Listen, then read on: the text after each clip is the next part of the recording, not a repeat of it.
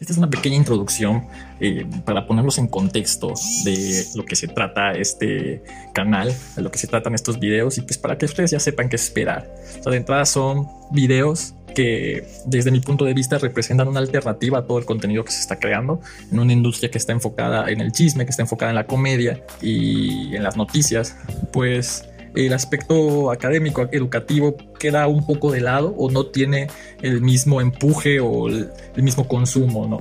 Entonces, tengo la teoría de que es debido a que no, no existe un contenido constante que circule eh, y que pueda pues, ser provechoso para la industria, ¿no? O sea, que tenga las características necesarias para volverse viral. No sé, puede haber muchas posibilidades, puede haber muchas eh, razones, pero bueno, esto es para, esto es, para que tú escuches mientras realizas cualquier otra actividad, es para que tú dejes de fondo, es para que es de esos videos, es de esos audios eh, en los que no les tienes que prestar mucha atención a todo lo que está diciendo exactamente, pero que en algún momento vas a empezar a escuchar, vas a, razonar lo que, lo que está diciendo la persona y te vas a sentir identificado. ¿Y sabes por qué estoy tan seguro y puedo garantizar de que te vas a sentir identificado? Porque está hecho completamente, pues así, conforme salen las ideas, conforme realizo procesamiento de la información y logro plasmarlo en palabras. Obviamente le ponemos, pasa por una edición, obviamente se le pone un, un rollo visual, pero cada uno de los videos han sido grabados en el momento y tal cual como ejercicio para poder mejorar las explicaciones que hago sobre los temas y para poder ejercitar la inspiración o la diversidad de, de, ideas al momento de escribir, ¿no? Tener una mayor variedad de herramientas y recursos. Entonces, pues, eso es lo que te espera.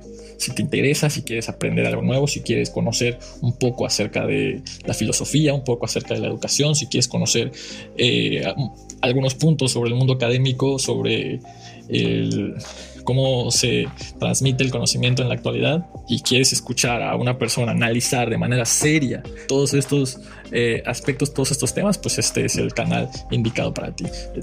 Yo no voy a andar con tapujos, no me voy a, preocupar por no explayarme. Este es mi espacio, este es mi proceso, este es el documental de cómo me convierto en un adulto. Así que pues yo decido y obviamente cuando ustedes lo vean, cuando ustedes interactúen con él, todas sus recomendaciones, todos sus puntos de vista, todas sus valoraciones serán completamente tomadas en cuenta. Así que si se chutaron esta introducción, quiere decir que se van a chutar el video completo. Vamos a darle.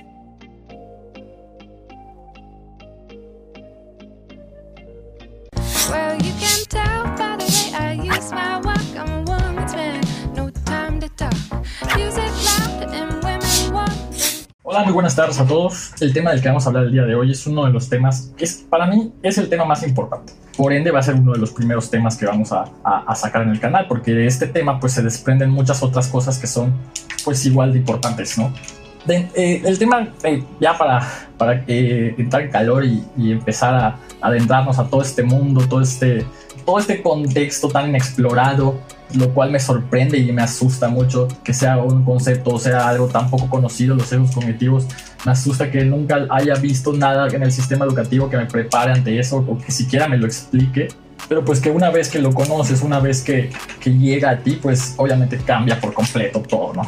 literalmente cuando yo conocí este, este concepto cambió mi vida y es, y es lo que siempre digo, ¿no? Que un aprendizaje te lleva, cada aprendizaje te lleva a aprender más cosas y es emocionante porque no sabes nunca, o sea, es, es inimaginable lo que se puede aprender si solo se tiene la iniciativa. Entonces, pues es todo un, cambio de ideología, obviamente, para, para, las, para las generaciones que, que, pues han sido muy afectadas por todo, todo lo que vive la sociedad actualmente, ¿no? Pero pues bueno, vamos a comenzar. El tema, pues se llama o se denomina sesgos cognitivos, ¿no? El sesgo cognitivo, en muy a grandes rasgos, son todos aquellos procesos eh, cognitivos o procesos mentales, que, bueno, procesos que realiza nuestra mente, nuestro cerebro, que realiza prácticamente de manera automática, es decir, son procesos de los que no somos conscientes, pero que de igual manera están ahí presentes, ¿no? O sea, están ahí, se activan ¿no? Como ahorro de energía. Para poder entender mejor esto, podemos visualizar a la mente, al, o sea, al, al cerebro, pues como una computadora, ¿no? Obviamente una computadora no se compara en lo más absoluto a, a un cerebro porque el cerebro tiene, es como que es un procesador mil veces más poderoso. Imagínense, es un órgano que controla el todo el movimiento de cada una de las partes del cuerpo. O sea, así de compleja es la mente, así de complejo es el cerebro. Por ende, para mantener en funcionamiento todo, todo, este, todo el cuerpo humano, cada una de las extensiones, los ligamentos, los flujos sanguíneos y todo lo que conlleva el cuerpo humano, pues necesita, o sea, pues consume demasiada energía, ¿no? Es, es, es, es, este, es cansado para el cerebro mantener en función un cuerpo, un ser, a un ser humano, ¿no? Por esta misma razón, es el mismo cerebro el que encuentra funciones que puede automatizar, entonces que puede establecer como que de manera predeterminada y que, y que pues cuando sucede cierta situación, cierto, cierto factor en específico, pues activa esta conducta automática, ¿no? ¿Por qué les decía que podemos eh, eh, pensar en, o sea, podemos pensar, en representar la mente como una computadora? Pues porque las computadoras, así como ustedes las ven, de que tiene formas y tiene colores y, y dibujitos y todo, la computadora no es más que un sistema de procesamiento de información. Es decir, cada una de las características y los rasgos que aparecen en una computadora están diseñados a través de un código escrito. O sea, son códigos de diferentes letras, con diferentes signos, con diferentes este, seriaciones o con diferentes posiciones, acomodamientos, o sea, es todo un universo lo que está por detrás de, de, de lo que se ve en una computadora, ¿no? Entonces lo que, lo que hace una computadora es procesa todas esas letras, procesa todo ese idioma, todo ese lenguaje escrito, procesa cada una de las palabras y los códigos y lo convierte en algo físico, lo convierte en algo visible, algo palpable, algo real, ¿no? Prácticamente. pues nuestro cerebro, imagínense, si una computadora puede convertir letras, puede tener un lenguaje creado especialmente para su funcionamiento, si estamos hablando de que el cerebro es mucho más potente que una computadora, imagínense el potencial o imagínense las cosas que nuestra mente o nuestro cerebro puede realizar o sea, ¿cuánta capacidad tiene nuestro cerebro? El simple hecho de que tú camines, el simple hecho de que tú puedas mantener el equilibrio de pie, puedas correr, puedas hablar, puedas mover tus labios, puedas escuchar, tengas todos tus sentidos. El simple hecho de que eso esté pasando significa que tu cerebro tiene una capacidad brutal y que tiene un potencial increíble y unas habilidades inimaginables. O sea, el simple hecho de existir ya es la muestra de lo increíble que puede resultar o que puede, lo increíble en lo que se puede convertir, lo increíble que puede surgir lo increíble que se puede crear de nuestra mente. Pero así como las computadoras no trabajan de la nada, no es como que la computadora tenga la capacidad de crear imágenes y formas. La computadora necesita que se le inserte los códigos, que necesita que se le administre, que se le incorpore el lenguaje especializado para que pueda utilizarlo y crear y transformar las apariencias o las, las, o las, este, o las funciones que tiene.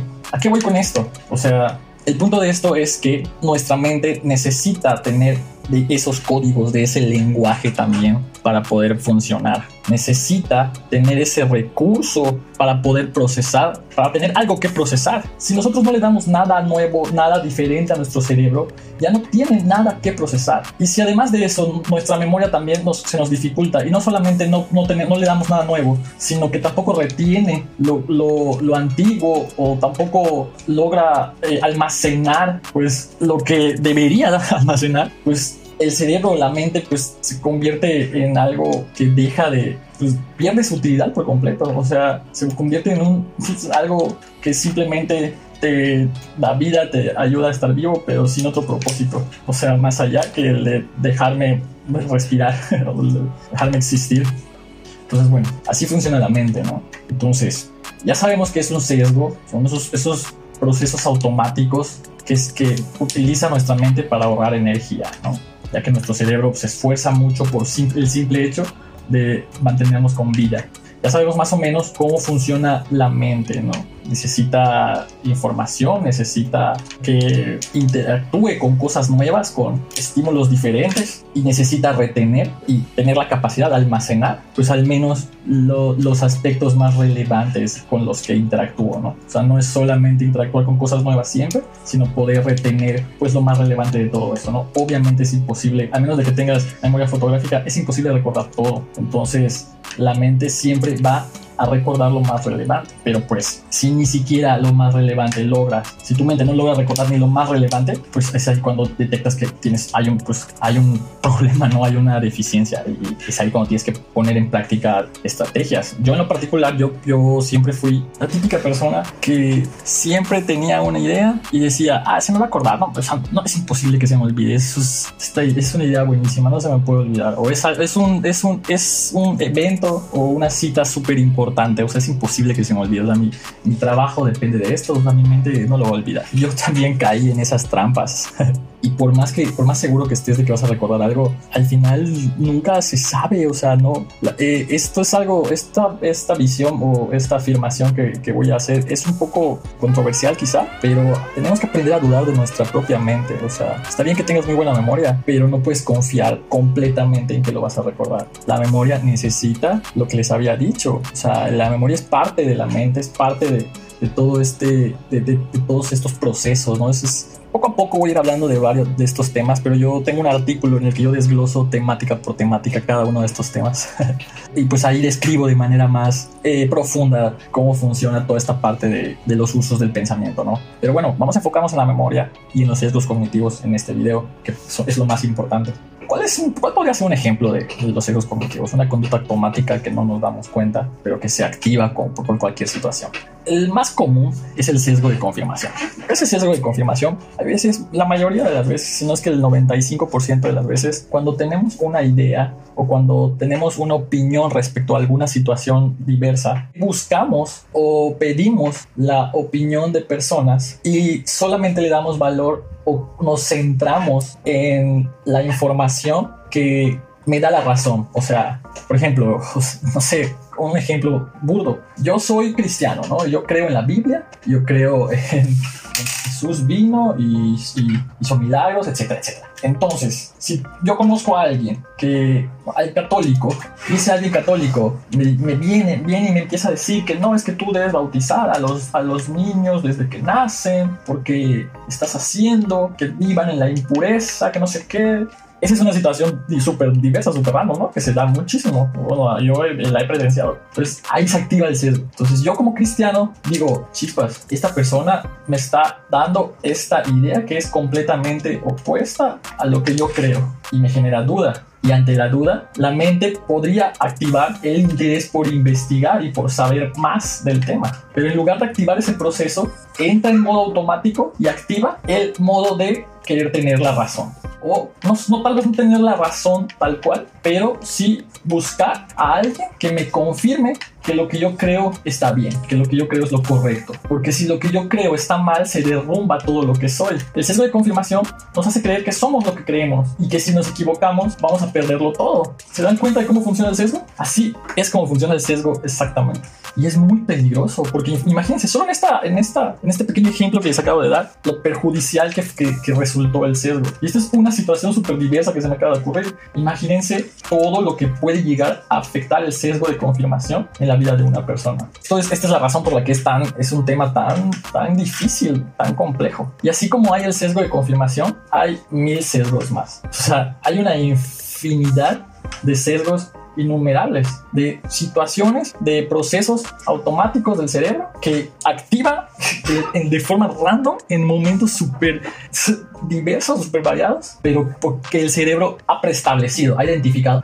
Vámonos por la confirmación. Buscamos a alguien que me diga que estoy bien. Entonces ahí el cristiano, ¿qué hace? En vez de que, de que vaya y, y platique, no sé, con, con un compañero del trabajo o con una persona que, no tenga tantas creencias religiosas, en lugar de que trate de consultar a una persona que sea este, pues neutral, que no sea partidaria hacia ninguno de los lados, para que me dé una visión más amplia de, del tema, del panorama, pues lo primero que hace es va con el pastor de la, del templo, de la iglesia donde asisten. A ellos recurren para solucionar sus conflictos. Entonces el pastor obviamente te va a decir que tú, está, que, que, tú estás bien. El pastor te va a decir, no, no, no. El, pastor va a encontrar los, los, puntos exactos en los que el católico se equivoca. ¿Por qué está mal el católico? Y cuando el católico te diga esto, mira, tú respóndele esto. Y ya, ah, ok, ya nos sentimos, ya nos sentimos tranquilos, ¿no? Ya podemos defender nuestra creencia. Y eso es lo que causa el sesgo de confirmación. Eso genera el sesgo de confirmación. Ahora, vamos a ver otro. El sesgo de proximidad. Este está bueno, este sesgo, este sesgo está bueno. El de proximidad. Todos hemos escuchado a las mujeres, la, típica frase de las mujeres de todos, son, todos los hombres son iguales. ¿Quién no la ha escuchado? O sea, ¿quién no ha tenido una amiga que le han hecho daño, que la han lastimado y que, y que se ha desilusionado de todos los hombres y ha dicho la, la típica, todos son iguales? Total, yo, yo tengo una teoría de que todas las mujeres existen en el mundo, al menos una vez en su vida, han dicho esa frase de todos los hombres. Estoy exagerando ya en este sesgo, a ver, vamos a ver cómo funciona este sesgo. Bueno, ¿por qué, ¿por qué pasa esto? ¿Por qué las mujeres terminan cayendo en esta situación? Lo que sucede con el sesgo de proximidad es que únicamente permites o le das la oportunidad de entrar o de relacionarte con personas que cumplan con tus, tus mínimos estándares de belleza y de físico. O sea, es una visión superficial. En otras palabras, lo que lo que el problema de muchas de las mujeres que caen en esto, de que, todo, de que creen que todos los hombres son iguales, es porque ellas solo le dan entrada o solo son conquistadas por el mismo tipo de hombres. Ay, está, ¿Y cómo, cómo, puedes atreverte a decir eso? Es que hay que entender cómo funciona la mente del hombre y la variedad de tipos de hombres que existen. Siempre va a haber un hombre que se va a animar y que va a tener la iniciativa de intentar cortejar o de iniciar el ligue con una mujer. Pero esos son la minoría, porque la mayoría de los hombres, la, el, el, gran mayor porcentaje de los hombres les cuesta muchísimo trabajo y no lo tienen tan fácil. La mayoría de los hombres no son eh, expertos en, mujeres y expertos en, en, citas y en, o sea, pero como las mujeres tienen muy arraigado es, el paradigma de que es el hombre el que tiene que tomar la iniciativa, pues siempre le llegan a ella el mismo tipo de hombres. Pero si de repente ella se tomara la molestia de platicar y de conocer al tímido, al callado de la clase, que quizá no es guapo, que quizá está gordito, que quizá, no sé, tiene mil defectos, que no es precisamente el, el, que no cumple precisamente el estándar superficial físico de belleza que, tiene, que tienen, pues quizá en esa persona encuentre a alguien que conozca a un ser mil veces más valioso que el tipo que se acerca y, y le invita a salir. Pero si la mujer nunca entiende esto, pues siempre va a caer en las mismas, en el mismo tipo de relaciones. Ese se ha ese, ese sesgo es el sesgo de proximidad. Cuando solo te relacionas con el mismo tipo de personas sin darte y no te das cuenta y te preguntas por qué siempre me pasa lo mismo, siempre confío en alguien y me traicionan. Y es ahí donde e, ese pensamiento es la entrada al sesgo. Cuando tú piensas en eso, dices, algo, algo debe estar mal. Debe, debo estar haciendo algo mal. O puedo hacer algo diferente. No mal. Algo, debo cambiar algo. Y así se experimenta con los sesgos. Es la única forma en la que se puede vencer el sesgo. Dándote cuenta y probando algo, experimentando algo. No hay una guía, de, no hay un manual que te diga, ah, para tal sesgo debes hacer esto. Y para este otro sesgo debes tomar esta pastilla. No, o sea, es muy difícil, es muy complejo. Pero pues algo se tiene que hacer, por algún lugar se tiene que empezar. Y pues yo estoy empezando por aquí. Vamos a ver qué pasa. Vamos a ver, pues, qué logramos, ¿no? Bueno, ya, ya, ya, les, les, conté sobre dos tipos de, de, sesgos y así hay muchísimos más, ¿no? Entonces, para no meternos en específicamente, para que no te la estés pasando buscando así como que, ¿qué situación genera el sesgo? A ver, vamos a ver, ¿no? No te mates pensando en la situación que genera el sesgo. Mátate pensando en todo lo que puede estar pasando a tu alrededor y de lo que no te das cuenta. Enfoca tu mente en eso. No te, no te enfoques en pensar, mm, ahorita estaré viviendo un sesgo porque te vas porque vas a, dudar de todo y ya, o sea, es algo peligroso también. o sea, el, estar todo el tiempo pensando en el sesgo también es peligroso porque ya nunca vas a, vas a dudar hasta de ti mismo. O sea, no vas a poder confiar en las ideas que surjan y no es el chiste. El chiste es aprender a identificar las ideas que valen la pena, retenerlas y desechar pues lo, innecesario, ¿no? A medida de lo posible, obviamente. Ya con, esta, con estos 28 minutos de, de, de plática sobre los sesgos, pues yo creo que es más que suficiente para que se den cuenta de lo importante y lo, lo problemáticos que, que se, en lo que se pueden llegar a convertir estos sesgos, ¿no? Y si no te has dado cuenta de eso, pues tal vez, la verdad, porque sea mi culpa, puede que no me haya explicado bien, pero si no te ha quedado claro que los sesgos son los más grandes problemas que existen en la actualidad, definitivamente es mi culpa. No lo expliqué bien, perdón, porque si lo hubiese explicado bien, no te quedaría duda de eso, no te quedaría ni una duda. ¿Qué se está haciendo o qué se hace o qué hace el sistema educativo para tratar o para combatir estos sesgos? Pues estamos en pañales, porque los sesgos cognitivos es algo nuevo, es algo que apenas está empezando a estudiar, es parte del campo del psicoanálisis. De hecho, es una de las, de las más grandes aportaciones del campo del psicoanálisis, el, y el darnos cuenta de que hay un mundo de procesos y, y hay, hay todo, hay capas en nuestro cerebro de información que ni siquiera nosotros somos conscientes que tenemos, ¿no? Es el famoso subconsciente y el famoso subconsciente pues se manifiesta de diversas maneras y pues su principal función pues es la de la del sesgo, ¿no? Es que la verdad quisiera encontrar quisiera poder decir que se hace algo para combatir esto en, el sistema educativo de México, pero la verdad es que, es que pues no, no es así. el sistema educativo en México está centrado en la memoria y está centrado en el producto y pues lamentablemente hay una visión muy sesgada de, del alumno y todo se reduce a un número que representa todo un proceso de, de aprendizaje y de desarrollo humano importantísimo y que es imposible que se reduzca a un solo número. Pero bueno, por otra parte, pues eh, no todo es malo con el sistema educativo, porque como les dije, lo más importante o la memoria es la herramienta fundamental, es, es la base, o sea, es lo que proporciona eh, la información para poder, este, pues para que pueda funcionar, ¿no? Entonces, pues el sistema educativo al enfocarse en desarrollar esto, pues, pues da, da buenas bases, ¿no? Eh, pero no puede evitar pensar que si, si, a eso, a esa memoria que se desarrolla, que se forma a través de la educación básica, si le aplicara una simple guía, una pequeña ayudadita para... Es que, es que yo, creo, bueno, desde mi punto de vista en el sistema educativo, yo siento que las cosas se dan por sentado de que el, alumno lo sabe. Y, y, ese es el peor error.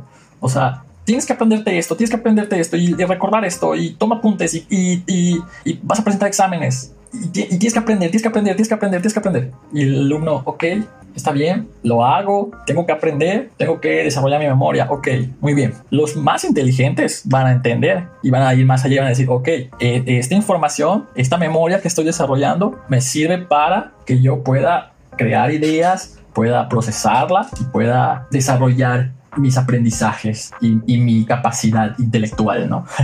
Pero esos son los más destacados. El 90% el grueso de la, de la comunidad estudiantil no, no tiene una idea clara del por qué o para qué les sirve. De hecho, la mayoría, y una de las quejas que más escucho de estudiantes de preparatoria, de secundaria, es ¿para qué van a servir estas cosas? O sea, ¿qué sentido tiene que yo aprenda todo esto? ¿De qué me va a servir?